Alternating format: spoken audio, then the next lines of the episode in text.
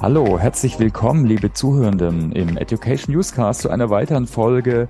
Heute reden wir darüber, wie Learning die Unternehmensstrategie unterstützt. Und ich freue mich sehr auf meinen Gast heute, Thomas Schröder, Head of Learning bei Drechselmeier. Hallo Thomas, toll, dass du dir Zeit nimmst. Ja, auch hallo Thomas kann ich an der Stelle ja sagen. Vielen Dank für die Einladung. Thomas und Thomas. Hört sich fast an wie so ein Volksmusikduo, aber heute reden wir über ganz andere Sachen, ne? über Unternehmensstrategie und Lernen. Äh, aber vielleicht stellst du dich ganz kurz mal vor, bitte. Wer bist du? Was machst du? Was war so deine Reise bis jetzt? Ja, das kann ich gerne machen. Thomas Schröder, der Name, Head of Learning hast du ja schon gesagt. Habe meine Karriere eigentlich begonnen mehr im Beraterumfeld war lange Zeit unterwegs, tatsächlich mit SAP-Lösungen, nicht direkt bei der SAP, aber mit SAP-Einkaufslösungen. Habe auch viel zusammen mit der SAP gearbeitet, so ungefähr acht bis neun Jahre. Ja, und wie das so ist, wenn man irgendwann mal jede Raststätte kennt, so auf der Autobahn, dann fragt man sich mal, wie sieht die Welt in-house aus? Und hatte damals Glück, dass sich eine ähnliche Position hier bei Drechselmeier ergeben hat.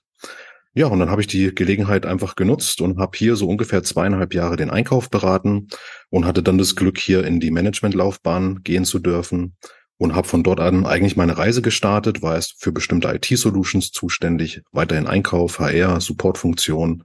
Und ja, irgendwann habe ich gemerkt, das Pendel schwingt immer weiter Richtung Fachbereich, also die Prozessverantwortung ist im Fachbereich, irgendwann kam die Applikationsverantwortung auch noch stärker dazu. Und dann merkt man irgendwann, dass man eigentlich noch mehr bewegen kann, wenn man direkt im Fachbereich ist.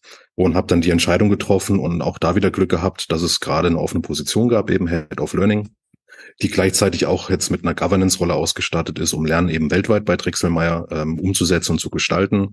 Ja, und dann habe ich die Gelegenheit ergriffen und bin seit nunmehr ungefähr zweieinhalb Jahren in der Rolle und finde tatsächlich, dass auch so von der Vita her das Thema IT, Learning gerade sehr gut zusammenpasst. Absolut, nein, in der digitalen Welt, da ist alles, äh, hat er alles ein, oder vieles einen digitalen Bezug und da ist es auf jeden Fall hilfreich. Ja, wir wollen heute eigentlich so über zwei so Themenblöcke reden.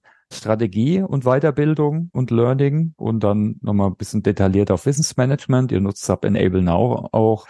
Da gucken wir dann mhm. auch nochmal drauf. Aber vielleicht fangen wir einfach mal mit dem Bereich Strategie und Learning und Lernen aus. Ne? Vielleicht kannst du mal top-down so mal drauf schauen. Wie sieht das dann bei euch aus? Äh, kannst du das mal skizzieren? Was sind so die Fokusbereiche zum Beispiel? Ja, Strategie ist ja immer ein ganz dehnbarer Begriff. Der mhm. fängt ja ganz oben an und auch jede Abteilung hat so ihre Strategie. Ich glaube grundsätzlich mal, was bei uns ganz gut ist, wir richten unsere Strategie eigentlich konsequent an Werten aus. Äh, das haben wir jetzt seit ein paar Jahren immer stärker verprobt und erstmal habe ich das Gefühl, da entsteht ein ganz großes Commitment auch unter den Fachbereichen, was passieren muss äh, für die Unternehmung. Äh, und das hilft uns dann natürlich im HR und weiter runter wiederum auch bei Personalentwicklung, Schrägstrich Learning, um uns da auszurichten. Und ähm, Fokusbereiche, ja, wenn ich mir einfach unsere Werte angucke, Mitarbeiterorientierung, Innovation, Kundenorientierung, dann denke ich mir, ist eines der wichtigsten Instrumente und gleichzeitig auch ein ganz großer Fokus die digitale Transformation.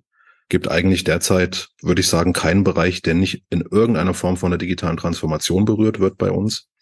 Und damit ist natürlich auch eine wahnsinnig hohe Erwartungshaltung an das Enablement der Mitarbeiter verknüpft. Ja. Und den versuchen wir tatsächlich gerecht zu werden.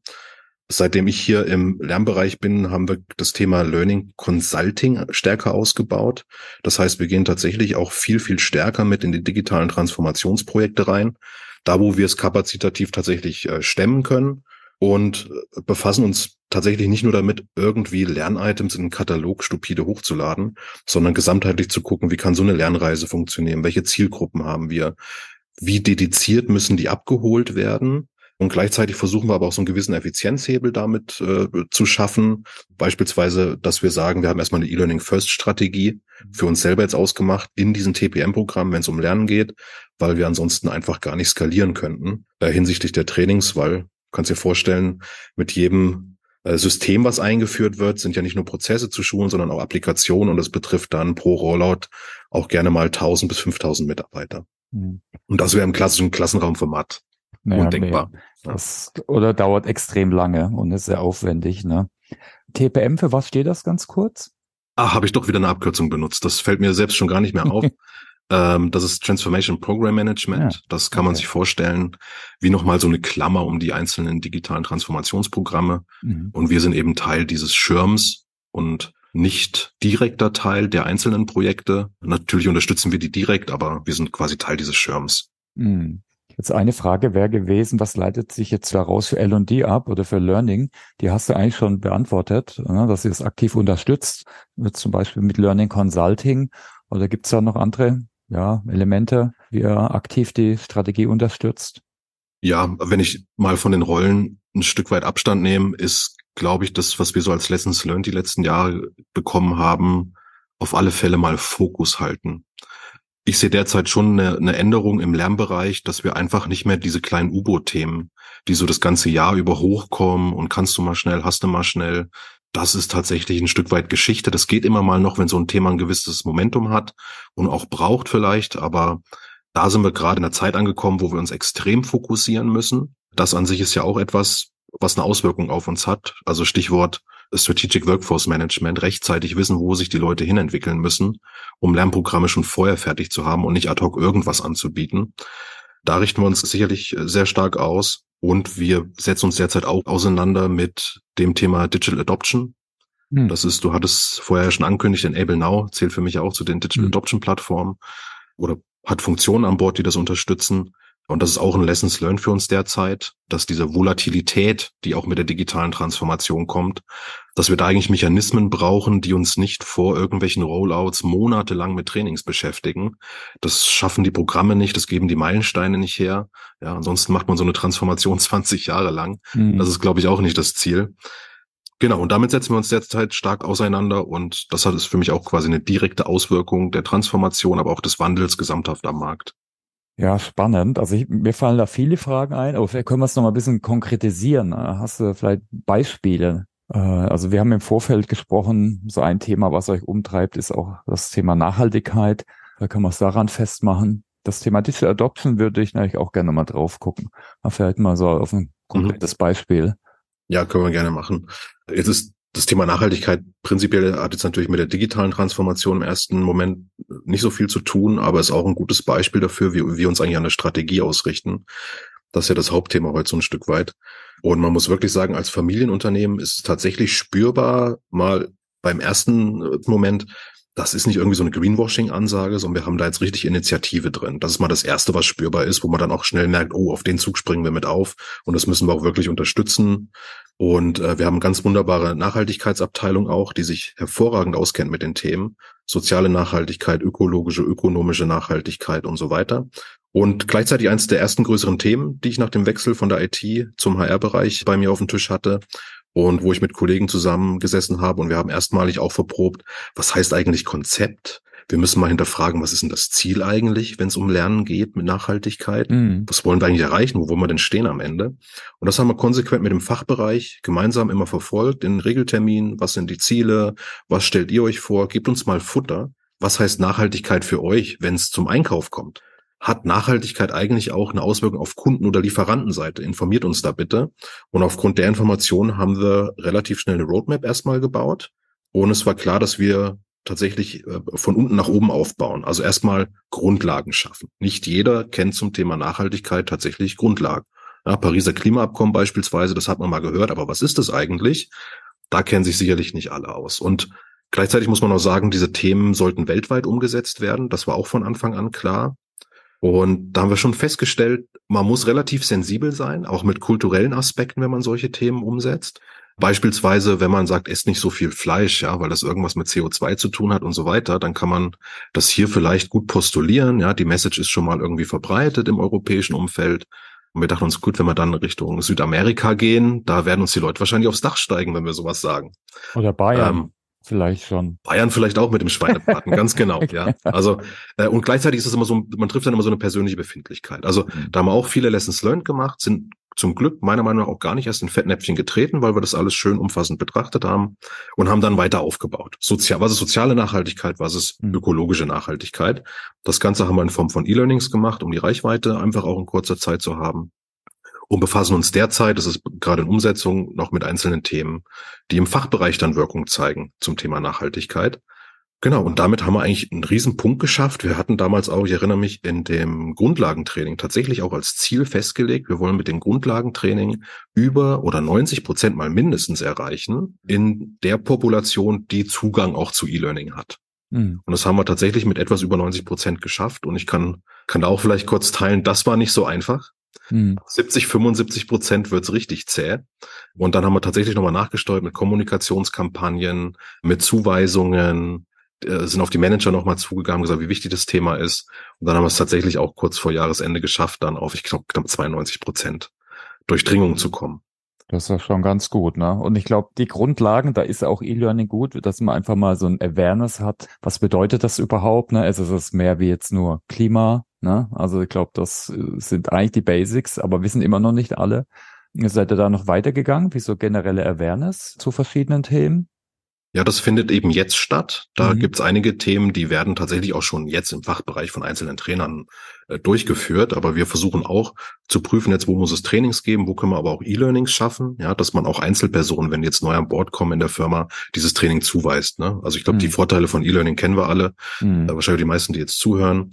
Genau, und wir untersuchen jetzt tatsächlich gerade für einzelne Fachbereiche, Einkauf ist ein gutes Beispiel. Lieferanten-Sorgfaltspflichtengesetz. Mhm. Ich habe lange gebraucht, das so flüssig aussprechen zu können. Äh, was bedeutet das und was hat das zu tun mit Nachhaltigkeit? Ja, das sind jetzt zum Beispiel Themen im Einkauf. Da geht es aber auch um Lieferantensteuerung. Erfüllen die bestimmte Nachhaltigkeitskriterien und so weiter. Und also da geht es jetzt wirklich ins Detail für die Fachbereiche. Natürlich muss dann nicht jeder im Fachbereich selbst ein Experte werden. Dafür gibt es Nachhaltigkeitsverantwortliche. Äh, aber wir machen weiter mit der Reise. Und das ist tatsächlich, wenn ich zurückblicke, wir sind jetzt seit zwei Jahren da dran Projekt, Konzept, Umsetzung, Ausrollen der ersten Trainings, weitermachen mit Funktionstrainings. Und da merkt man auch schon, wenn man sich darauf fokussiert, dann ist man noch lange am Ball bei diesen strategischen Themen. Das ist, sind keine Eintagsfliegen. Ja, und da kommt jetzt auch noch einiges, ne? Das Thema ESG, die ganzen Governance-Themen und Regularien. Ich glaube, da braucht man auf jeden Fall Weiterbildung und Lernen, dann eher, aber dann eher ein bisschen spezifischer. Mhm. Und ich, ich glaube, viele tun sich dafür auch noch ein bisschen schwer, gerade im Learning- oder Trainingsbereich. Was bedeutet Nachhaltigkeit für Training? Ne? Müssen wir jetzt, machen wir keine Kataloge mehr im Druck. Das sollten wir vielleicht eh nicht mehr machen. Aber also ich denke, das hat unterschiedliche Perspektiven. Ja, ich finde aber auch immer, man darf oft nicht so das eine Thema für das andere verkaufen. Ja. Äh, ist völlig klar, und du hast recht, ja, wenn wir Handouts haben oder auch in Katalogen PDFs zugänglich machen beispielsweise, äh, hat das sicherlich einen Impact auf CO2-Verbrauch beispielsweise. Genauso auch wenn Trainer nicht mehr anfahren, sondern vielleicht einige Klassenraumtrainings auch online machen können, ja. Aber gerade so bei Unterlagen denke ich mir, der ein oder andere druckt sich nun mal gern etwas aus und hat das neben sich liegen, weil er dann viel schneller und öfter drauf guckt. Und dann, sage ich mal, jedem auch individuell einen auf die Finger zu geben, weil man das nicht mehr machen soll, das halte ich dann tatsächlich äh, für Unsinn. Da erreicht so eine Ebene, da muss auch jedes Individuum für sich wissen, was ist vertretbar, was brauche ich auch dann gerade im Lernen, um vorwärts zu kommen. Genau, aber was wir auch tatsächlich nicht mehr machen, wir drucken hier keine 100 Seiten Bücher mehr, weiß nicht, wie macht ihr es gerade im SAP-Schulungszentrum? Da erinnere ich mich, früher gab es ja auch diese Riesenbücher zum Mitnehmen, die heiß begehrt waren. Also wir haben da extrem viel, ich würde mal sagen, reduziert. Ich bin ehrlich gesagt überfragt, ne? weil wir haben eben viele SAP-Schulungen. Also ob es die nur noch on demand gibt oder ob die alle bekommen. Ich denke, da gibt es auch unterschiedliche Ansätze. Manche Kunden, die tun sich schon so ein kleines Handbuch natürlich erwarten, äh, wenn sie da eine Schulung mhm. bezahlen. Intern ist es dann äh, eher on demand, da kannst du die bestellen auch. Ja, ah ja also hängt gut. dann wieder ein bisschen von der Zielgruppe ab auch. Ja. Gut, dann betrachtet ihr es eigentlich auch ein Stück weit differenziert, ja, äh, immer wo ja. es Sinn macht und wo es eben nicht sein muss. Klar, genau im besten so. Fall, hm. wie, wie, du gesagt hast, ich meine, am besten ist so flexibel wie möglich, weil jeder tickt einfach auch ein bisschen anders und hat unterschiedliche Anforderungen. Ja, ja, hast du da vielleicht noch irgendwelche Tipps oder Lessons learned, gerade Nachhaltigkeit? Ich glaube, das ist ein Top-Thema, wie man dem sich aus der Trainings- oder Lernperspektive nähern kann. Ja, tatsächlich. Also zwei. Das eine hatte ich schon kurz angesprochen.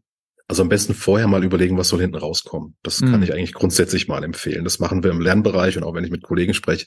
Manchmal zu selten. Wir alle lieben unsere Technologie. Wir alle lieben dann den Inhalt, an dem Inhalt zu arbeiten. Aber wir fragen uns viel zu selten, was soll hinten rauskommen und wie ist es auch messbar? Hm. Äh, also das kann ich empfehlen. Das hat auch uns nochmal sehr geholfen, bei dem Basic-Training eine ganz klare Messlatte zu haben und darauf konsequent hinzuarbeiten. Das schafft einen, einem im Unternehmen erstmal Legitimation, weil das verankert ist in Zielen mit einer ganz klaren Nummer. Und das kann ich wirklich empfehlen. Ja, das gibt einem einfach Auftrieb und Rückenwind, die Themen eben auch durchzusetzen.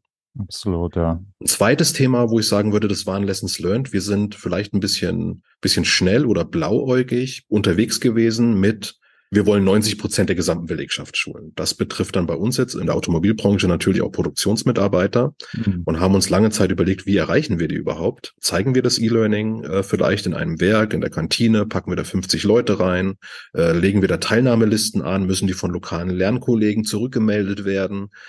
Das war wirklich eine Reise und auch sehr, sehr schwierig bis wir letztendlich auch im Zusammenschluss mit äh, unserer Hauptgeschäftsführung gesagt haben, wenn wir das mal hochskalieren, was die Kolleginnen und Kolleginnen natürlich auch an Zeit investieren, was das auch auf Produktionsminuten für eine Auswirkung hat, das ist eine richtige Hausnummer. Und dann tatsächlich hat man so eine gewisse Nervosität, dann geht auch jedem Werker, ja, jetzt sage ich es mal ein bisschen platt, so ein bisschen die Düse, was geht mir alles an Zeit gerade verloren und schaffe ich tatsächlich meine Produktionszahlen noch? Und da sind wir wirklich zurückgerollt und das würde ich beim nächsten Mal auch wieder so machen. Wir haben dann eigentlich aus den Trainings mehr versucht, die Kernbotschaften zu extrahieren und die dann über bekannte Mittel, die es vor Ort auch gibt, äh, zu promoten. Also in manchen Werken gibt es ein schwarzes Brett, mhm. in anderen Werken gibt's äh, Terminals, ja, wo man irgendwas aufspielen kann. Oder bei uns auch ein ganz tolles Mittel D-Screen, da hängen überall Fernsehmonitore, da läuft wie so ein Newsticker durch. Da gehen auch Werker mal dran vorbei und dann sehen die diese Kernbotschaften. Darauf haben wir uns geeinigt und das hat nach allem, was wir an Feedback gekriegt haben, tatsächlich auch ganz gut funktioniert.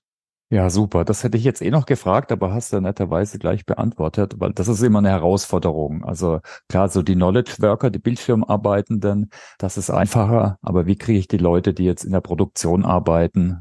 Das ist natürlich immer ein bisschen schwieriger. Okay. Äh, ich habe auf eurer Webseite noch ein bisschen recherchiert, da habe ich auch gesehen, wie create character. Vielleicht nochmal so zu dem Thema Werte in der Strategie. Fand ich auch sehr ansprechend, auch wie das dargestellt wurde. Ja, auch jetzt zum Beispiel hinsichtlich Recruiting zum Beispiel, äh, steht ja da einiges auf den Webseiten mhm. von euch. Was tut ihr jetzt speziell? Jetzt habt ihr da auch Programme oder Ansätze, die ihr fahrt aus dem Learning-Bereich bezüglich diesem Wert? Also, welch kann man sagen, We Create Character in sich ist erstmal nicht der Wert. Wir haben eine Wertepyramide. Mhm. Äh, aber das We Create Character ist für uns im Prinzip die Mission, die wir verfolgen. Und okay. am Anfang, als das so gebrandet wurde, ja, erstmal so ein bisschen Fragezeichen tatsächlich auch. Also so, da war ich noch bei der IT, aber trotzdem so ein Fragezeichen. Und da dachte ich mir, da steckt aber ganz viel drin. Und das ist tatsächlich auch so. Also da steckt erstmal das Wir drinne. Das übersieht man immer leicht. Da steht ein Create, nämlich wir produzieren was drinne, und zwar wir gemeinsam. Und Charakter trifft, glaube ich, sowohl auf unsere Produkte zu, weil wir sehr innovationsstark sind, aber auch, und das muss man jetzt sagen, hat sich mit der HR-Reise bei mir auch so ein bisschen gewandelt. Character verstehe ich jetzt mittlerweile auch tatsächlich mehr in, bei den Mitarbeitenden Character. Also wir haben Individuen, wir fördern die auch individuell. Und wir sind auch stolz auf jeden, der sich da einbringt mit seinen ganz individuellen Facetten, die er hat. Und ich würde es jetzt ein bisschen galaktischer machen, gar nicht so sehr nur auf Learning gucken, sondern ein bisschen auf Personalentwicklung, weil das ja meistens Hand in Hand geht. Mhm. Also sowas wie individuelle ähm, Nachfolger oder Nachfolgende äh, sich anzuschauen. Succession Planning ist sicherlich ein Thema. Die ganzen Themen, die wir haben, um Personalentwicklung, die zwischen Führungskraft und Mitarbeiter stattfinden, die unterstützen wir mit Applikationen, mit Prozessen und so weiter.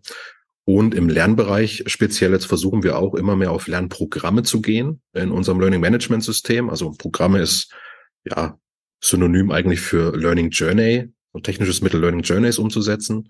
Und auch da versuchen wir jetzt immer mehr so zu gucken, okay, will jemand sich noch verbessern in Kommunikation? Also bieten wir doch einen Kommunikationspfad an. Möchte jemand eine Managerlaufbahn antreten? Dann haben wir ein Programm, wo wir Führungskräftetrainings anbieten. Und das sind nicht Eintagsfliegen, sondern das sind wirklich Programme mit Blended Learning Ansatz, mit mehreren Aufschlagspunkten, um die Mitarbeiter da tatsächlich auch zu fördern, als Individuen, als Charaktere, sich da weiterzuentwickeln. Ja, sehr schön. Okay, danke für diesen Ausflug nochmal. Und äh, LMS, darf man, kann man das sagen? Nutzt ihr da Success Factors? Äh, ja, kann man das sagen oder nicht? Und was ist geheim? Äh, ich glaube, Gott, wir hören uns viele zu, ne? Aber ich verstecke mich da nicht immer ganz so hinter den Themen. Und was darf ich sagen? Ja, wir haben LMS, ich glaube auch bei euch bei SAP, ist ja auch auf der Website und es gibt Artikel im, im Web über äh, teilweise Success Factors und was wir da machen, über die S4HANA-Einführung in unserer digitalen Transformation. Also ich glaube, das kann man schon ganz normal hier auch im Podcast sagen. Ja, da haben wir das LMS im Einsatz tatsächlich seit ein paar Jahren und haben jetzt auch dieses Jahr tatsächlich es geschafft, das global, also in jedem unserer Standorte auszurollen. Okay. Ist jetzt ja weltweit verfügbar. Das ist auch nochmal eine Learning Journey, ne? weil wir schon über Learning Journey gesprochen haben. Äh, wie man ja. so ein LMS ausrollt, ja, äh. absolut.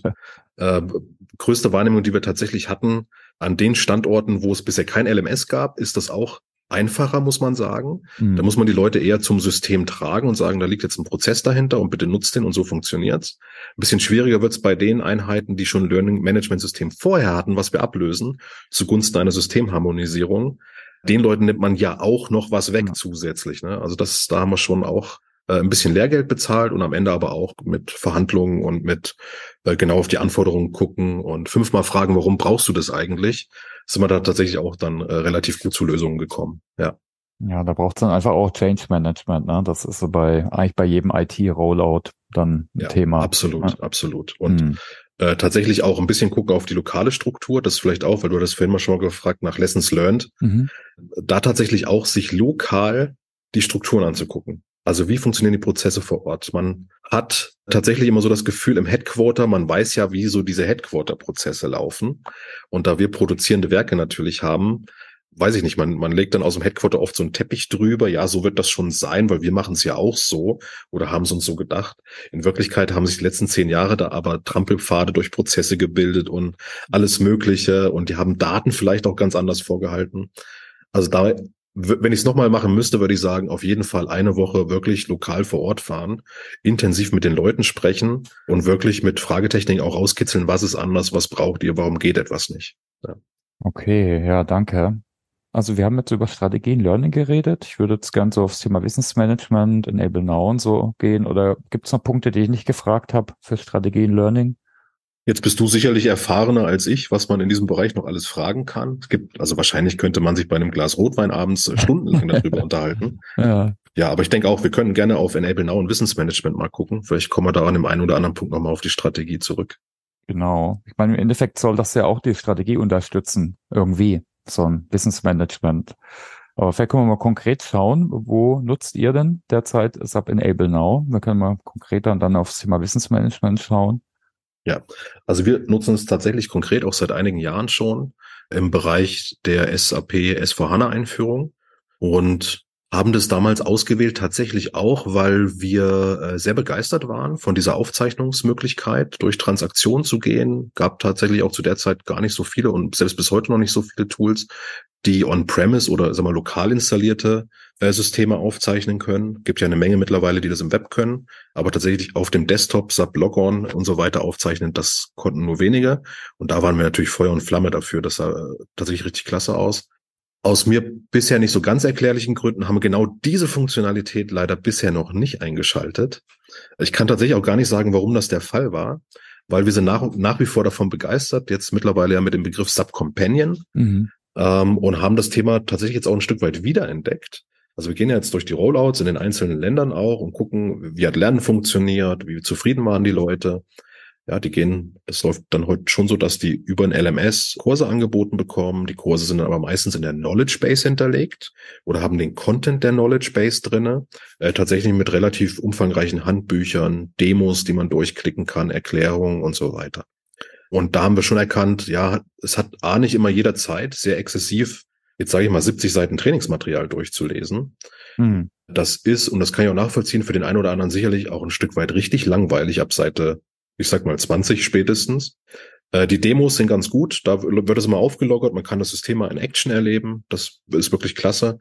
Wir haben aber auch gemerkt, dass zwischen Trainingsphase und Go Live tatsächlich so viel Zeit vergeht, dass nach einem Go Live äh, der ein oder andere sich erst nochmal wiederfinden muss. Hey, was muss ich jetzt tun? Was waren eigentlich nochmal die Schritte, die ich machen muss? Da vergeht einfach, ne, wir kennen das, Lernkurve, Vergessenskurve. Mhm. Da ist einfach zwischen dem Lernzeitpunkt, bis ich dann wirklich damit arbeite, es ist eine zu große Distanz dazwischen, als dass das nahtlos klappt. Und da haben wir jetzt tatsächlich auch erkannt, nee, wir müssen dieses Thema Subcompanion oder generell auch vielleicht mal gesagt Digital Adoption äh, nochmal viel stärker angehen, um nach Go Lives zu unterstützen. Und wissen wir auch nicht seit gestern erst, Lernen ist am effektivsten, wenn es am Arbeitsplatz stattfindet. Ne? Mhm. Learning in the flow of work. Und das versuchen wir jetzt nochmal äh, sehr stark anzugreifen die nächsten Monate. Okay, ja, ich glaube, aber auf der anderen Seite ist es immer schwierig. Alles auf einmal kann man eh schwierig umsetzen. Man muss ja. sich da irgendwas überlegen. Roadmap hast du vorhin davon gesprochen, also ein, ein, klassischer Ansatz, dass man dann nach und nach dann weitere Dinge, Aufgaben, Themenprozesse dazu nimmt. Genau. Und vielleicht du hast ja nochmal gefragt, so auch mit Thema Wissensmanagement und wie hilft uns das? Ja. Wir haben tatsächlich parallel in dem, in diesem übergeordneten Schirm der Transformation gesagt, wir wollen ja so ein bisschen einheitliche Prinzipien ansetzen. Und was da auch ein Stück weit hilft, ist, wir haben gesagt, wir haben so eine Art Treppenstufenmodell und wir fangen erstmal an mit Elementary. Also wir haben so ein Stufenmodell, Elementary, Intermediate, Advanced und Expert. Und mit Elementary fangen wir an. Das stellt für uns die Wissensebene dar. Also bevor ich überhaupt was klicke, muss ich ja wissen, was ich klicke und wozu ich das mache. Mhm. Und es fängt sogar noch ein Stück früher an und da haben wir auch eine sehr starke Zusammenarbeit mit Change, nämlich diesen, diesen Purpose, dieses What's in for me. Also warum sitze ich überhaupt hier und warum soll ich das lernen? Das muss mir erstmal klar sein. Mhm. Ansonsten höre ich nur hin, höre aber eigentlich nicht wirklich zu. Ja? Und diese Elementary-Ebene sozusagen, die haben wir ganz, ganz stark abgedeckt eben mit Enable Now und der Knowledge Base, die dahinter steht. Einzigster Wermutstropfen so ein bisschen aus meiner Sicht ist da tatsächlich, man baut sich ein Stück weit so ein zweites LMS parallel auf. Da muss man immer überlegen, wie macht man das genau, auch im Rahmen der IT-Strategie. Will man ein LMS, will man mehr haben? Verkettet man das? Also hat man Kurse im LMS, die aber eigentlich den Inhalt dann der Knowledge Base anzeigen, mhm. damit man auch vernünftig die Lernhistorie tracken kann. Also da gibt es schon nochmal spezielle Herausforderungen und das muss man sich, glaube ich, bewusst machen. Man hat so, so zumindest zum Teil so leicht konkurrierende Systeme damit. Mhm. Aber ich glaube, das ist immer die Herausforderung, ne? welche Tools äh, nutze ich oder Methodik äh, und dann auch nutze ich für welche, jetzt, sagen wir mal, Zielgruppe oder Themen. Ja. Weil ich weiß noch aus meiner Vergangenheit, alles ins LMS reinzustopfen, sage ich mal, das ist eigentlich auch sehr aufwendig. Ich brauche ja jetzt das Tracking und die Prozesse und, und, und so weiter. Brauche ich gar nicht für alles. Ne? Wenn es jetzt in, dann wirklich im System äh, um solche Themen geht, ob, wo auf der anderen Seite dann, ne, wenn man diskutiert, ist Tracking doch vielleicht interessant. Das muss man dann wahrscheinlich immer abwägen. Ja. Also ich glaube, im Rahmen der Transformation kommt man eigentlich nicht drum rum, ja. ein Tracking zu haben, weil man selbst wird gemessen, man will auch messbar sein. Wir wollen wissen, wie die Qualität der Trainings ist, wie die Dauer ist, wie die Teilnahmequote ist. Das kann man über ein LMS aus meiner Sicht hervorragend bewerkstelligen. Ja. Ähm, deswegen ist es in dem Fall erstmal, jetzt will ich gar nicht sagen alternativlos, aber, aber ja, ein Stück weit doch irgendwie. Ne? Man braucht, man braucht ein Reporting. Mhm. Und das will man sich später auch nicht über irgendwelche Zahlen zusammenglauben, sondern möglichst auf den Report drücken und dann ist es da. Habt ihr auch, das war ganz konkret die Nachfrage, habt ihr Inhalte dann im LMS auch, zu, zum Beispiel zu IT-Themen wie S4HANA? Also so klassische E-Learning, die allgemein was erklären, oder ist es dann eher so in der Knowledge Base? Also wir hatten bisher nicht so viel SAP-Content tatsächlich äh, im LMS mhm. hinterlegt. Das kommt jetzt mit der mhm. S4HANA-Einführung, weil wir ohnehin ja LMS und Enable Now nutzen. Auch uns zu überlegen, was muss denn nach den Rollouts für die Mitarbeitenden weiterhin verfügbar sein. Und da mhm. gibt es sehr wohl Kurse. Also angenommen, ich ganz einfaches Beispiel, SAP Basics. Es gibt Kollegen, die waren bisher nie konfrontiert mit der Bedienung von SAP. Und die müssen erstmal sehen, was ist denn so ein SAP Log-on-Pad? Was sind denn diese ganzen Nummern? Das sind Systemnummern. Äh, und wo klicke ich da drauf? Und was ist so ein Transaktionsfenster da oben? Oder mhm. ich drücke F3 für zurück oder also solche Shortcuts, wie lege ich Favoriten an?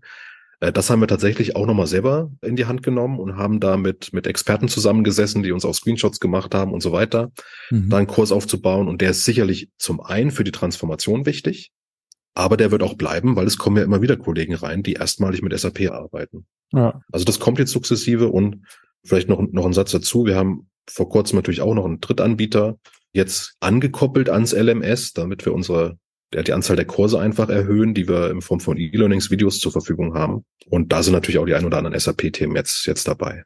Ja, die Performance-Support-Pyramide finde ich da ganz hilfreich. Ne? Also auf Aufgabenebene, wo du vielleicht eine Doku, wie auch immer, benötigst, da brauchst du jetzt vielleicht kein LMS, aber wenn es weiter runter geht, Prozesse oder allgemeine Zusammenhänge zu verstehen, das LMS macht da wieder Sinn. Vor allem, das bleibt vielleicht auch ein bisschen natürlich. Ne? Auf jeden Fall. Und ich glaube, auch ein LMS kann ja gar nicht alles leisten. Ja. Wenn man überlegt, die Systeme wurden ja eigentlich gemacht, um Klassenraumtrainings, um Kurse zu managen. Ohnehin schon ein Wunder, dass die meisten damit klarkommen, dass man Videos und E-Learnings hochlädt. Dafür waren die eigentlich nie gedacht. Ja, aber auch ein Schritt mehr. Ich höre ja auch einige deiner Podcasts und das Thema LXP taucht ja immer wieder auf. Mhm. Verschiedene Meinungen auch dazu tatsächlich, wir sind auch gerade so auf dem Stand, dass wir sagen, doch einerseits, wir wollen irgendwie diese User Experience noch, noch weiter stärken, oder die Lerner Experience, muss man genauer sagen, noch viel weiter stärken. Mhm. Und wie der Name eigentlich sagt, Learning Experience Plattform, also egal wie sie ausgeprägt ist, aber so muss so ein Ding eigentlich ja heißen. Äh, und hoffen darüber tatsächlich auch, wie du sagst, so in dieser Pyramide, Dokumente, Videos, also was es halt sonst noch so gibt im Unternehmenskontext, das ist ja auch eine Form von Wissensmanagement, Wissen irgendwie zusammenbringen ja. äh, da noch gezielter den Usern zur Verfügung zu stellen. Ja, absolut, ne? Weil wir haben ja schon gesagt, LMS ist wichtig, aber ist natürlich nicht alles und ich habe noch andere Quellen und am besten kriege ich das irgendwie personalisiert und dann noch mit so vielleicht kollaborativen Möglichkeiten. Äh, ist ja auch nochmal ein wichtiges Element. Ja. Ja, vielleicht, aber können wir mal so auf die Erfolgsfaktoren äh, so bei der Nutzung schauen jetzt, äh, hast du ein bisschen beschrieben, Enable Now nutzt ihr unter anderem bei S4HANA, hast du äh, wir vorhin auch schon Erfolgsfaktoren, Lessons Learned haben wir schon drauf geschaut bei der strategischen Thematik. Also ich glaube, ganz wichtiger Erfolgsfaktor so Richtung Enable Now, gleichzeitig auch ein Lessons Learned, das kann jetzt vielleicht so ein bisschen zusammenkoppeln, mhm. ist, man muss sich unglaublich Gedanken machen, wie man die Struktur in diesem System aufbaut.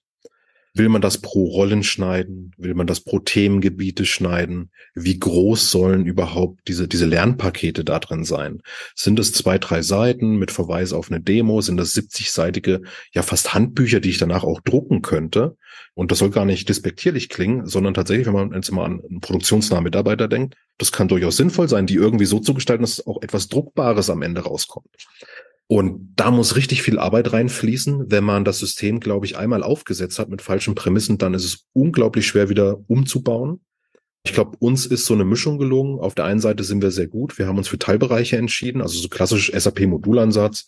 Was ist Finance, was ist Einkauf dahinter, MM, äh, Maintenance und so weiter.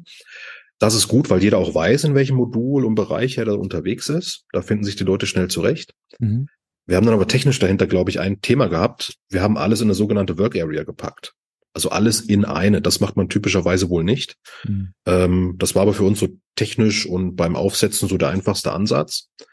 Und dann merkt man erst tatsächlich zwei Jahre später, wenn da wirklich massiv drin gearbeitet wurde im System, man hat dann 40.000 Objekte und für die, die zuhören und Enable Now jetzt nicht so kennen, da gibt es einen Synchronisierungsmechanismus ja aus Client-Server-Geschichte.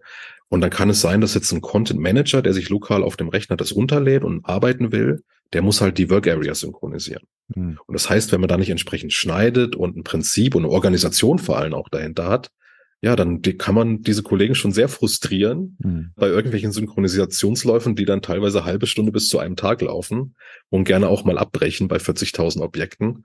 Also das ist so ein Lessons learned, wirklich nicht einfach nur auf den Content schauen und loshetzen wollen, sondern wirklich erstmal genau verstehen, was braucht es an Struktur, was braucht es an Organisation, habe ich da auch das Backup, die Organisation so aufstellen zu können und erst dann tatsächlich da Vollgas loszulegen. Sonst, also später ist es wirklich nur mit Schweiß und Blut äh, wieder änderbar. Okay. Und ändert ihr das nochmal? Oder habt ihr es nochmal ja? Also wir gehen jetzt konkret ein paar Sachen tatsächlich an, mhm. äh, dass wir uns überlegen, wie wir die Work Areas kleiner machen, was künftig die Kollegen nur noch synchronisieren wollen. Also da gibt es noch ein paar andere Mechanismen, wie man das steuern kann. Und tatsächlich auch noch vielleicht noch ein anderes Thema, also Erfolgsfaktor. Mhm. Man muss sich, glaube ich, ganz gut überlegen, inwiefern nimmt man den Fachbereich mit rein. Das ist, glaube ich, kein Geheimnis, wer sich mit dem Thema Enable Now beschäftigt. Dieses Tool ist unheimlich komplex. In seiner Bedienung, in seiner Art der Gestaltung, was man alles kann, was man ausprägen kann. Das erfordert schon richtig Know-how. Und da muss man sich überlegen, wie man den Fachbereich einbindet, weil Kollegen, die jetzt einfach Content reinwerfen, sage ich mal ganz platt, die wollen jetzt nicht unbedingt den Rest vom Tool verstehen. Die können aber, wenn sie auf den falschen Knopf drücken, tatsächlich auch was kaputt machen. Und dann hat man den Salat und hat drei Tage Nacharbeit. Wir machen es jetzt gerade so, wir haben tatsächlich eine, eine, eigene Rolle, äh, sind wir dabei zu erstellen für die Subject Matter Experts oder Content Creators. Da hat gut, jeder wahrscheinlich einen anderen Rollennamen dafür, also die Fachexperten, die uns den Inhalt anliefern. Mhm. Und wir haben jetzt tatsächlich gemerkt, es kostet relativ viel Zeit, immer im Tandem, derjenige, der Enable Now bedient und Aufzeichnungen machen kann und der Fachexperte, der sagt, wo man draufklicken muss, das ist relativ ineffizient über eine lange Zeit, weil man immer Termine finden muss, gemeinsam nacharbeiten muss. Und das werden wir jetzt ändern, dass, die, dass wir die Experten ranführen, einzelne, die dann tatsächlich auch Aufzeichnungen von SAP-Transaktionen machen, die erste Beschreibung machen, die noch zusätzlich Annotationen hinterlegen können.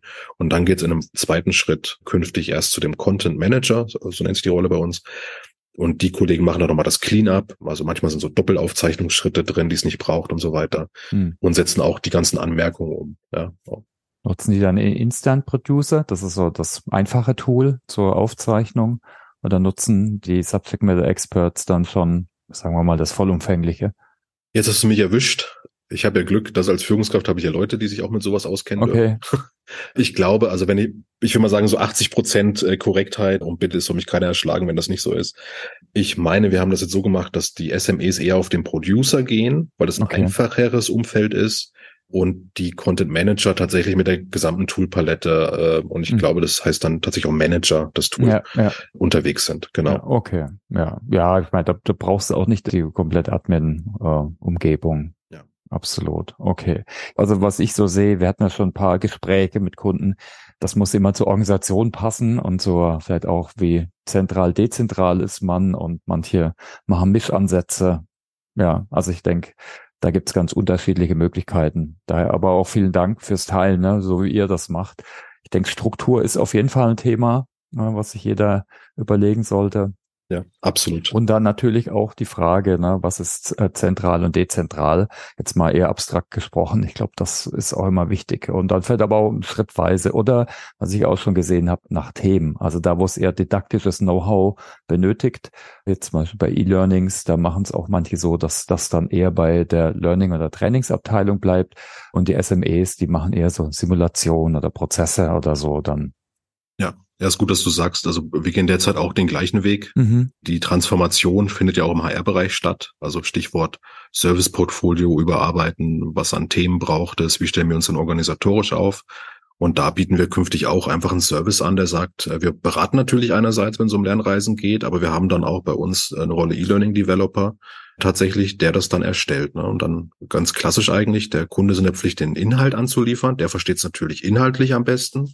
Aber didaktisch und was bei dem Lerner ankommt und ob der nach einer Minute Aufmerksamkeit dann langsam abdriftet mhm. und jetzt wieder mal eine Interaktion braucht, das kann man ehrlicherweise auch von den Fachpreiskollegen gar nicht in, in dem Umfang erwarten.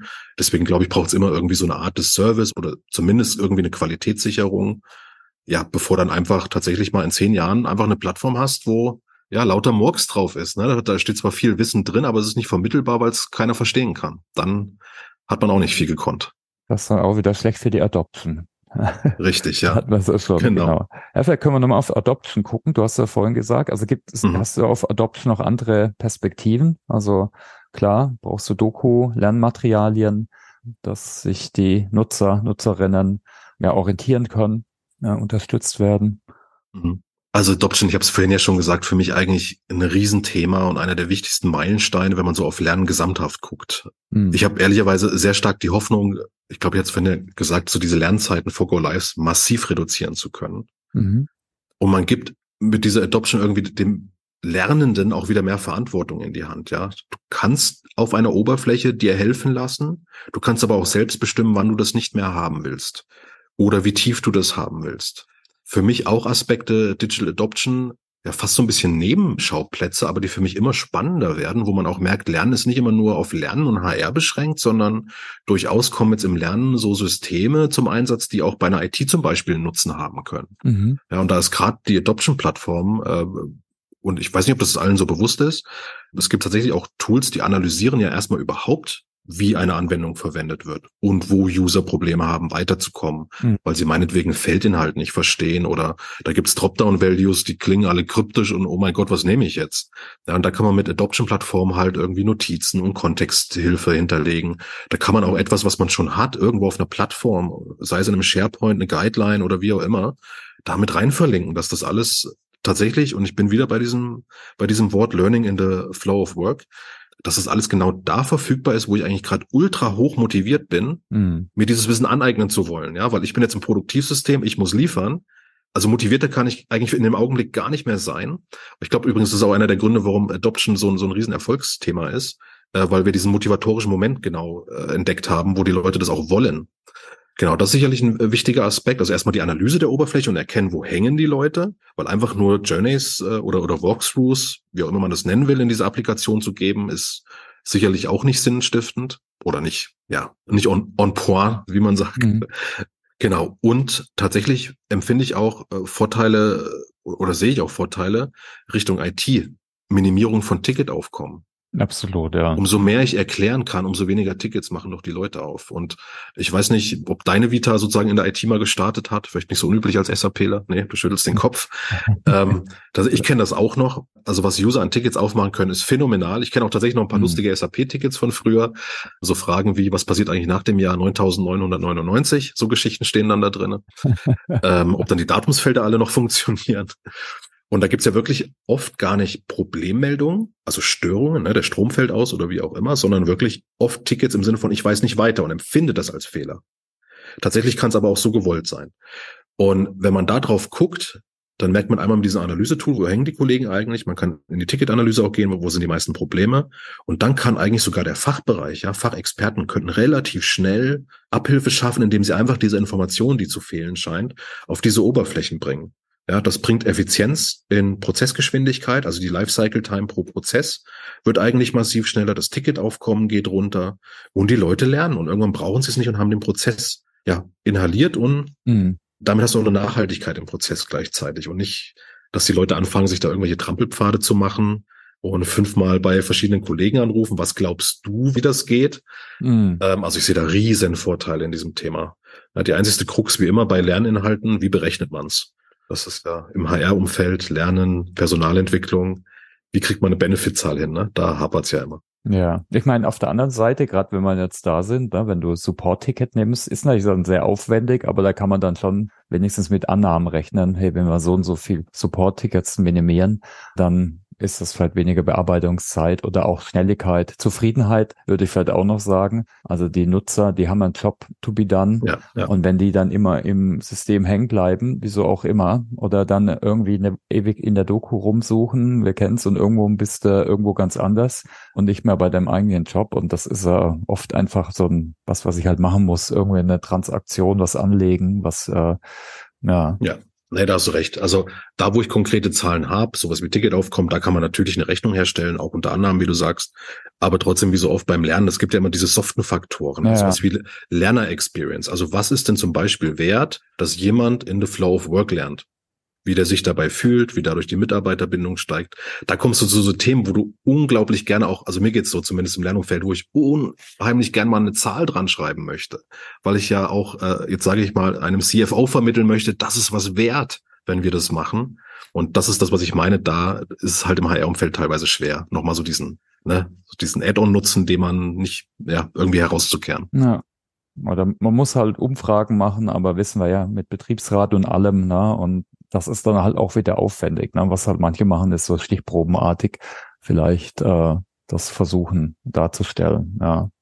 Ja, na, spannend. Also Adoption machen wir oder jetzt auch gerade eine Blogparade. Also wer zuhört, wer da Interesse hat, wir können es halt in die Shownotes auch hängen. Ich habe jetzt gerade, ist jetzt, wenn ihr es hört, ist es gepublished, äh, gerade auch so einen Grundlagenblog nochmal zur Adoption generell äh, geschrieben und das hat echt ganz unterschiedliche Perspektiven. Auch Change Management zum Beispiel ist ein Thema. Das ist dann eher das große Ganze. Du hast vorhin angesprochen, wie erkennen die Leute, what's in for me? Das ist auch immer zentral, ne? Ja. Dass es nicht von oben aufgestülpt wird nur. Das soll ja kein Selbstzweck sein. Mhm. Ja, das ist auch so ein Trend, den ich erkenne, dass dieser Begriff allein, Digital Adoption, sich schon vergrößert und dass so erste äh, Hersteller tatsächlich auch versuchen, so ein bisschen diese Klammer zu machen über Change und Learning. Also auch wir sind relativ eng verzahnt mit Change. Wir treten auch in einem Team gesamthaft auf. Und tatsächlich geht es da weiter als nur die Analyse der Oberflächen, sondern tatsächlich auch zusätzlich noch Analyse, wie geht es den Zielgruppen dahinter, waren die jetzt zufrieden, ja, wenn ausgerollt wurde, wie sind die damit zufrieden, wie ist die Langzeitbetrachtung oder Prognose. Also da sieht man schon erste Trends so am Markt bei einigen äh, Herstellern. Aber ich würde sagen, das Thema ist noch nicht 100 Prozent angekommen. Oder zumindest sieht man zumindest das Potenzial, ja, wie es für Digital Adoption Plattformen eigentlich auch noch weitergehen kann. Mm. Ja, ja, also ich glaube aus ganz unterschiedlichen Gründen. Das ist auch ein sehr interdisziplinäres Thema. Ne? Du als mhm. IT-Background, ja. du hast da wahrscheinlich sogar einen einfacheren Zugang, sich dem Thema zu widmen. Jetzt, wenn ich so jetzt Psychologie habe ich studiert. Ich war auch mal Produktmanagement. Also ich hab, bin verschieden rumgesprungen in der Organisation, aber ich kenne da einige, die haben da eher Probleme, sich so einem Thema zu nähern, ne? weil es doch ein bisschen technisch und prozessartige ja, Zugänge hat. Ja, da ist ein guter Punkt. Ich glaube generell, äh, egal ob Personalentwicklung, Learning, auch so dieser ganze HR-Bereich, ja, da halten immer stärker für mein Empfinden natürlich A, Anglizismen Einzug. mhm. weil auch viele Entwicklungen und Trends für mein Empfinden so ein bisschen mehr vom amerikanischen Kontinent rüberschwappen. Also das Gefühl ist ja immer so, Amerika so ein, zwei Jahre voraus, dann kommt das nach Europa und damit ist es natürlich auch sehr englisch geprägt. Ich glaube aber einfach, ist der Zeit geschuldet, ja. Viele, also Englisch gehört zum Alltag mittlerweile, ähm, sich mit digitalen Themen auseinanderzusetzen. Und ich glaube, ja, sicherlich viele auch der Mitarbeitenden haben da ja auch noch so eine gewisse Reise vor sich, ne? Oder das, oder so eine Akzept, erstmal, du warst ja bei Change, erstmal mhm. überhaupt das zu akzeptieren. Das mhm. ist jetzt so. Das ist nicht mehr die Zeit von vor 30 Jahren, sondern okay, da kann auch keiner was dafür, sondern sorry, aber so ist die Welt halt nun mal ein Stück weit geworden. Aber ich glaube, das kommt noch. Also die Kollegen, äh, Mitarbeitenden, die heute da vielleicht auch noch ein Stück Vorbehalte haben, äh, ich glaube, die kann man tatsächlich gut mit Change, mit Digital Adoption irgendwie da ranführen. Und ich bin auch fest der Überzeugung, dass die auch die Vorteile davon sehen werden. Hm. Und wenn du, wie das so oft ist, ne, wenn du dann fünf Jahre später fragst, soll ich es wieder wegnehmen, dann schreit dann, nein, nur nicht. Ja. Das haben wir jetzt auch lieb gewonnen. Ja, ja klar. Ja. Also danke für den Ausflug zum Thema Digital Adoption. Vielleicht nochmal Kontext Wissensmanagement. Gibt es auch noch weitere Themen, die du vielleicht teilen willst? So Ausblick in die Zukunft oder sonstige Themen, die euch da umtreiben? Ja, für mich stellt sich vor allem die Frage, und das ist auch so eine Beobachtung, gibt es jetzt eigentlich Wissensmanagement oder gibt es Learning? Hm. Die Frage in Unternehmen. Ne? Und ich beantworte es immer wie folgt. Naja, Lernen ist ja eigentlich der Akt der Vermittlung des Wissens, was im Wissensmanagement vorhanden ist. Und ich erlebe schon, dass es, ja, wie soll ich sagen, Wissensmanagement als solches in Unternehmen oft immer noch so eine Insel irgendwie darstellt, die zwar Schnittstellen sucht, die aber nicht wirklich integrativ gedacht ist. Und da, glaube ich, kann man mit Lernen auch einen sehr großen Mehrwert schaffen. Wie vorhin schon gesagt, wir haben ja bei uns extra gesagt, es gibt so einen Layer, der vermittelt tatsächlich eher das Wissen auch und ganz bewusst. Ja, weil irgendwo müssen ja diese Anlaufstellen an seinem Wissensmanagement. Das ist ja mehr als nur Prozesse oder ja irgendwelche Sammelbecken, sondern das passiert ja irgendwie im Kontext. Ne? Also du brauchst Lernprogramme, du musst vielleicht die Rolle als Anknüpfungspunkt von jemandem haben.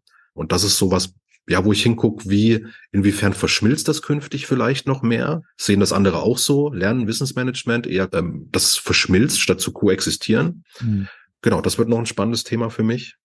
LXP hatte ich, glaube ich, vorhin schon angesprochen. ist für mich auch so ein Thema, der das Wissensmanagement noch in den Vordergrund rückt, indem es sage ich mal, Quellen anzapfen kann, die bisher in einem LMS eben nicht abgedeckt wurden oder werden konnten.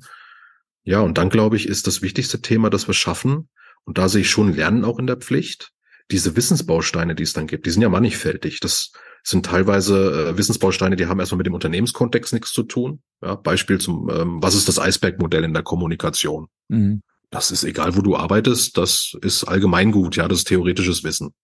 Wenn du aber in der Kommunikation in einem Unternehmen immer besser werden willst, dann wirst du irgendwann ja auch Wissen brauchen, was stellt sich zum Beispiel die Drechselmeier Group vor, wie wir miteinander umgehen, wie wir kommunizieren wollen, was vielleicht Social Media Richtlinien sind und so weiter. Und diese ganzen Wissensbausteine muss man irgendwann immer cleverer miteinander vernetzen oder Angebote machen, so würde ich es fast besser formulieren, dass der Lerner sich immer weiter in die, in diesen Skill auch irgendwie reinarbeiten kann. Genau, das beschäftigt mich gerade so. Okay. Ähm, ja, wenn es ums Thema Wissensmanagement geht. Ja, gut.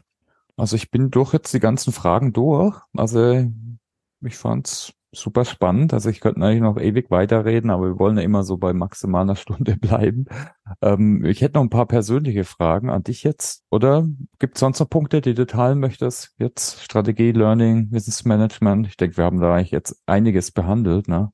Also eine Frage hätte ich vielleicht tatsächlich ja? an dich. Ich habe, ich folgte ja auch auf äh, Social Media Kanälen. Okay. Und ähm, ich glaube, du warst jetzt kürzlich bei der Zukunft Personal. Gestern, vorgestern, ja. Genau, hast du, hast du ja gepostet und ähm, jetzt machst du die Themen ja auf, Digital Adoption, Wissensmanagement und so weiter. Hast du da irgendwas gesehen, wo du sagst, wow, in dem Umfeld, da habe ich äh, einen Trend gesehen oder eine Verstärkung vielleicht auch eines Trends? Ich ganz kurz nachdenken. Also jetzt gar nicht so viel Neues. Ich habe gesehen, dass so ein paar Themen, die es eigentlich schon lange länger gibt, zu Gamification. Also da haben wir schon vor Jahren drüber geredet. Mhm. Dann war das teilweise abstrakt, aber auch das Thema Simulationen, ne, Umsetzung von Lernspielen, das ist doch inzwischen mehr und mehr in der Breite angekommen, ne? Von wegen Adoption. Wir kennen ja die Kurven. Das ist jetzt vielleicht, ne, durch das Valley of Despair ist jetzt so, gibt es jetzt immer mehr, die sich, äh, auch viele Startups, äh, die sich damit beschäftigen, die haben dann halt natürlich eher fokussiert auf ein Use Case. Mhm. Aber ich meine, das sieht man auf jeden Fall. Diese Adoption auf der Zukunft Personal habe ich jetzt nicht wirklich gesehen. Da geht es ja aber eher also um HR Ja, und auch beim Trainingsbereich jetzt nicht dediziert darum. Was ich halt auch immer spannend finde, es gibt so viele Anbieter und vor allem viele Startups, was natürlich den ganzen Markt eigentlich auch natürlich ein bisschen beflügeln, was ich schon gut finde, äh, dass es da doch viele gibt, die jetzt ja auf den Zug mit aufspringen. Für Anwender vielleicht manchmal auch ein bisschen komplizierter, ne? dass es jetzt, dass man manchmal nicht weiß, wo links und rechts ist. Ich glaube, Josh Bursin hatte mal geschrieben, es gibt so 600 oder 700 LMS, jetzt gibt es auch noch LXPs und irgendwelche Mischformen. Mhm. Äh, ich glaube, das ist natürlich dann irgendwann schwierig, aber man muss halt jeder so für sich rausfinden, ne, was, macht Sinn in meinem Kontext und hatten wir eigentlich ein bisschen drüber gesprochen, es gibt ja nicht die Antwort, äh, am besten nutze ich halt mehrere Tools äh, zum Beispiel. Nee, ich habe das Thema Community so als Thema gehabt, das war noch relativ, ja, ich würde mal sagen, gab es wenig dazu. Man sieht auch immer, die Leute stürzen sich auch dann gern auf so äh, Hypes wie KI. Da ist natürlich der Vortrag ganz voll, auch wenn es noch fast niemand wirklich nutzt. Und da wollen sich die Leute so orientieren, so ein bisschen. Ja, mhm. ja ist schon spannend. Vielleicht eine Bitte an dich, wenn du mal einen Podcast okay. machst, wo ich okay. unglaublich noch ja, gern. Äh, Bedarf hätte, mal, mal auch anderen äh, Kollegen vielleicht bei dir im Podcast zuzuhören, ist tatsächlich so dieses Peer Learning, Social Learning. Äh, insbesondere, wie schafft man das eigentlich, dass diese Communities in sich funktionieren? weil wir sind auch gerade so auf dem Stand, wir merken, ja, okay, E-Learning, man kann sich Videos angucken, man kann in den Klassenraum gehen. Aber wir haben ja unglaublich viele Zielgruppen, die sehr groß sind, die sich eigentlich auch untereinander, ne, Erfahrungswissen vor allem miteinander teilen können. Und wie man das begleitet und speziell, wie man so eine Community in sich enabled, dass das stabil funktioniert, das würde mich schon mal interessieren, ob da jemand, ja, ich will nicht sagen, den Stein der Weisen gefunden hat, aber zumindest gute Ansätze hat. Mhm. Weil für mich ist das immer noch so, ne, wie früher Wikis, die man aufgebaut hat, wie Teams, wo man einfach Leute reinlässt, das schläft ja alles irgendwann ein und ja, der Kurs ist vorbei, ja, man sagt sich noch guten Tag und trifft sich einmal zum Mittag, aber eine Lern-Community ist dann nicht am Leben. Mhm. Ähm, und, und wie, wie man sowas etabliert, das würde mich wirklich mal sehr interessieren. Also ich kann vielleicht die Folge von mir und Tanja Laub verlinken. Da ging es um Engagement in Community. Das ist so das mhm. englische, der englische Begriff, aber eher sehr stark auf Communities bezogen. Also das Thema Peer Learning nehme ich wirklich mit weil da gibt's ja ganz unterschiedliche Ansätze, ne? vom Coaching, Mentoring bis hin zu Lernzirkeln oder was auch immer.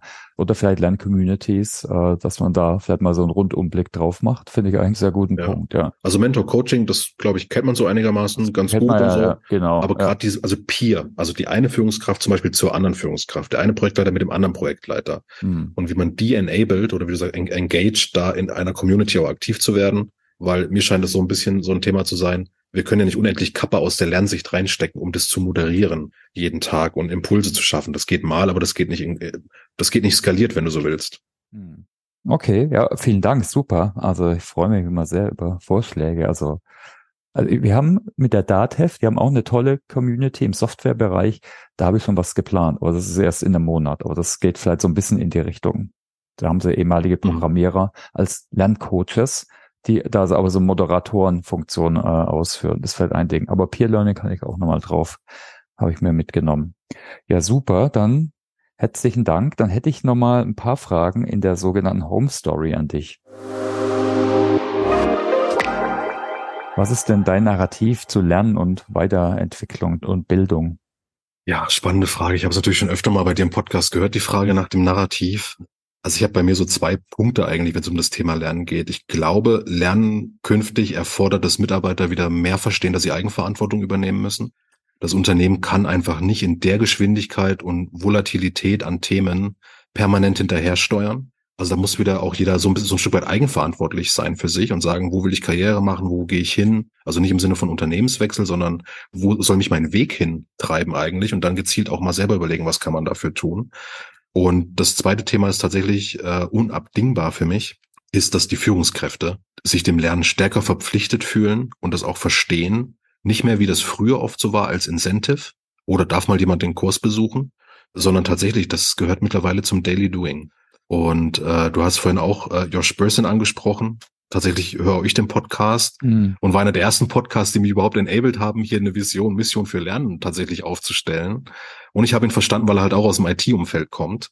Und er hat ja mal auch sehr gut ein paar Umfragen zusammengefasst aus dem World Economic Forum, Harvard Business School, und mal versucht aufzuzeigen, was die Dauer, also wie lange ich lerne, eigentlich für einen Impact hat aufs Unternehmen. Und ich glaube, wenn man diese Zahlen mal sieht, Steigerung Produktivität, höhere Retention, äh, Go, No-Go-Kriterium dafür, ob ich überhaupt einer Firma beitrete oder wenn ich Kandidat bin oder eben nicht. Ja, ähm, dann glaube ich, da kann man nicht dran vorbeigucken, muss eigentlich verstehen, dass ich muss meinen Mitarbeiter enablen, dass er sich selbst enablen kann und nicht so als Belohnung äh, Trainings hm. vergeben mhm. und auch bitte, bitte, wenn Führungskräfte zuhören, nicht den Kommunikations- und Englischkurs als Dauerschleife irgendwem zuordnen, der es tatsächlich nicht braucht. Ja, keiner braucht den Englischkurs nur, weil er eine englische E-Mail schreibt. Ja, aber darüber reden wir viel zu wenig im Podcast. Also ich fand den Aspekt Führungskraft nochmal super wichtig. Ja, Top Personalentwickler Nummer eins im Unternehmen. ja, genau. Was steht denn auf deiner eigenen To-Learn-Liste? Was lernst du gerade? Äh, ich beschäftige mich tatsächlich immer öfter mal mit dem Thema Storytelling. Mhm. Also ich höre nicht nur viel davon, sondern auch so inhaltlich. Muss ich ja selber überlegen, wie bringe ich meine Themen an, wie kann ich das mhm. verkaufen, wie kann ich meinem Team Sachen begreiflich machen, wie dem, dem Management, dem Board und so weiter. Unter uns hört ja gerade keiner zu. Ich breche da auch manchmal ab, ja, und denke dann so nach 15 Minuten, oh, irgendwie ein Thema jetzt wichtiger gerade. Aber ich habe es auf der Liste und mache das wirklich äh, Step by Step und immer wenn ich kann, gucke ich da mal rein ähm, und habe noch nicht losgelassen. Ja, tatsächlich ein zweites Thema für mich auch als Führungskraft ist, immer wieder auch in diese Führungsthemen reinzugucken, ne? Feedback geben. Das wird tatsächlich, hätte ich vor drei, vier Jahren vielleicht anders eingeschätzt, aber ich finde, das wird nicht langweilig. Rhetorik, mhm. Feedback geben und so weiter, weil man hat ja auch immer wieder neue Mitarbeitende bei sich, die anders ticken, anderen Charakter haben. Genau, und sich da immer wieder auch Anregungen zu holen, ja, oder Tipps zu holen, ja, wie man da auch in die Kommunikation mit den Kollegen, Peers, Mitarbeitern und so weiter geht. Okay, danke. Du hast schon ein bisschen angerissen, aber vielleicht kannst du mal teilen, so deine Tipps, äh, wie du dich up to date hältst. Hast du ein paar Empfehlungen für Blogs, Podcasts und so weiter? Also erstmal seit neuestem kann ich deinen empfehlen, nachdem ich ihn jetzt auch okay. äh, öfter gehört okay. habe. Also das äh, wandert jetzt sicher in mein Standardrepertoire äh, am Podcasts. Dann, du hast gesagt, ich habe es gesagt, Josh Burson. Mhm. Äh, tatsächlich erlebt viele Leute, die den nicht kennen und so, ey, danke für den Tipp, habe ich noch nie gehört. Das kann ich wirklich empfehlen. Also äh, gerade jetzt in der Zeit, äh, für mich beleuchtet der wunderbar so Systeme, der nennt auch immer mal Lieferanten und was haben die Neues gemacht, fusionieren die, sind die auf dem aufsteigenden, absteigenden Ast. Mhm. Äh, dann hat er unheimlich viel so mit Statistiken und er erklärt das wirklich, auch wenn es englischsprachig ist. Ich bin jetzt auch kein Native Speaker, aber ich finde in einer auch englisch so guten Weise, dass man das sehr einfach verstehen kann auch. Also wirklich sehr kurzweilig.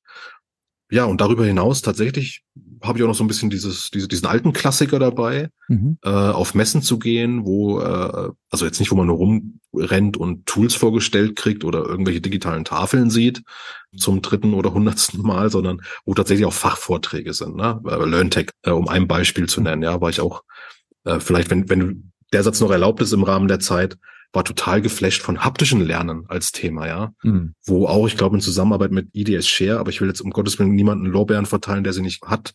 Bin mir nicht mehr ganz so sicher. Die haben auch mit der Uni zusammengearbeitet und so Handschuhe gemacht, die dann reagieren, ja, wo ich mir denke, okay, das ist nach AR, VR, das Auge, jetzt so das nächste, wo man auch in ein physisches Erlebnis kommt beim Lernen. Das fand ich unglaublich spannend und ich glaube, da kommt wahrscheinlich auch noch mal irgendwann was auf uns zu. Ja, ab, ab, absolut, ne? Der ganze immersive Bereich. Ja, ja. Sagen wir es mal so, ja.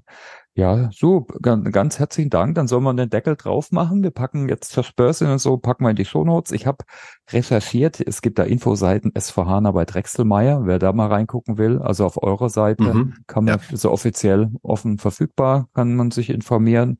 Ist ein relativ großes Projekt. Äh, eure Karriereseite fand ich auch nochmal gut, ne? Von wegen, was wir vorhin gesagt haben, mit dem Character, da ist, sind so ein paar Themen äh, beschrieben. Genau, lohnt sich sicher, da mal reinzugucken. Und wie du sagst, genau, machen wir einen Deckel drauf. Alles klar, dann ganz herzlichen Dank für deine Zeit, Thomas. Und alle, die zugehört haben und noch dabei sind. Wir wünschen wir alle eine tolle Lernwoche und äh, bis zum nächsten Montag. Also macht's gut. Ciao. Tschüss.